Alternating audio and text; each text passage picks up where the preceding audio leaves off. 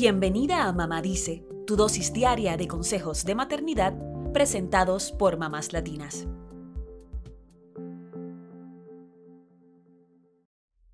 Los niños se asustan, ya sea por la oscuridad, por monstruos o por situaciones nuevas.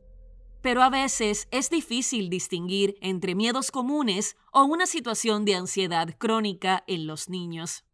Quizá pensamos que es más común que los niños grandes o los adolescentes se sientan estresados. Sin embargo, los niños pequeños, incluso los menores de tres años, podrían sentirse ansiosos al punto de necesitar ayuda profesional. ¿Cómo saber si tu hijo experimenta las preocupaciones adecuadas para su desarrollo o si necesita buscar ayuda profesional para su ansiedad? ¿Cómo podrías ayudarle si también eres propensa a sentirte ansiosa? De eso queremos hablar en este episodio. Aunque a veces podríamos pensar que la sensación de sentir nervios es algo malo, esta es útil para situaciones de peligro físico o emocional. Ese sentimiento de preocupación incluso puede ser útil para identificar situaciones sociales en las que necesitemos defender a alguien o ser un buen aliado para nuestros amigos. En la infancia, es normal que los niños se sientan nerviosos con situaciones como pararse a hablar frente a la clase o estar a punto de tomar un examen. También pueden ponerse nerviosos cuando se enfrentan a situaciones nuevas, como el primer día de clases. Sin embargo, la forma de distinguir entre una sensación de nerviosismo normal o un problema de ansiedad estriba en poder realizar las tareas diarias que nos proponemos. Según la doctora Carrie Turner, psicóloga clínica licenciada en el Center for Modern Therapy, lo que podríamos llamar una ansiedad normal no afectará el día a día de tu hijo, pero la ansiedad severa sí lo hará. Así que debemos prestar atención a la intensidad de las reacciones de nuestros hijos y su habilidad para calmarse y adaptarse con el tiempo. Si su intensidad no disminuye y sigue luchando por calmarse, podríamos estar ante un caso de ansiedad más grave. En Estados Unidos, el 7.1% de los niños entre 3 y 17 años, es decir, alrededor de 4.4 millones de niños, han sido diagnosticados con ansiedad, mientras que el 3.2% de los niños de 3 a 17 años, es decir, 1.9 millones de menores, han sido diagnosticados con depresión, según datos de los Centros para el Control y la Prevención de Enfermedades.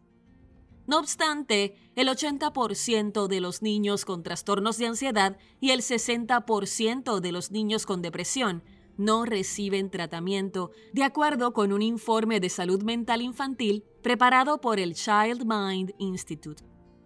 ¿Cuáles son algunas señales y síntomas de la ansiedad en los niños?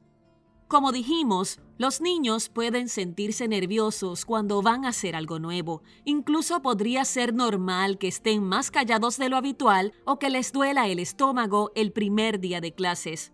Sin embargo, debes buscar ayuda profesional en caso de que se presenten varios de estos síntomas. Cambios en el estado de ánimo o el comportamiento del niño. Cambios de humor repentinos y extremos cambios en el desempeño académico. Si el niño evita actividades que antes le parecían divertidas, si el niño no se quiere relacionar con quienes solían ser sus amigos, si el niño comienza a tener problemas para dormir o descansar, o si sientes que la ansiedad de tu hijo se vuelve inmanejable y no le permite realizar sus actividades diarias. Primero, habla con tu hijo y averigua si hay alguna situación en particular que le esté causando más ansiedad de la habitual. Hablen de esa situación juntos y considera pedirle a un terapeuta o a un pediatra algunas estrategias para afrontar la ansiedad y técnicas para calmarse. Incluso considera pedirle ayuda a otro adulto de confianza para que tu hijo hable de lo que siente, ya que muchas veces los niños con ansiedad pueden sentir que la presión de sus padres, sea real o imaginaria, agrava sus nervios. No dejes pasar por alto las señales, pues la ansiedad crónica puede conducir a la depresión o al consumo de sustancias. Por eso es importante realizar un diagnóstico y recibir un tratamiento sí es posible encontrar la tranquilidad que tu hijo necesita.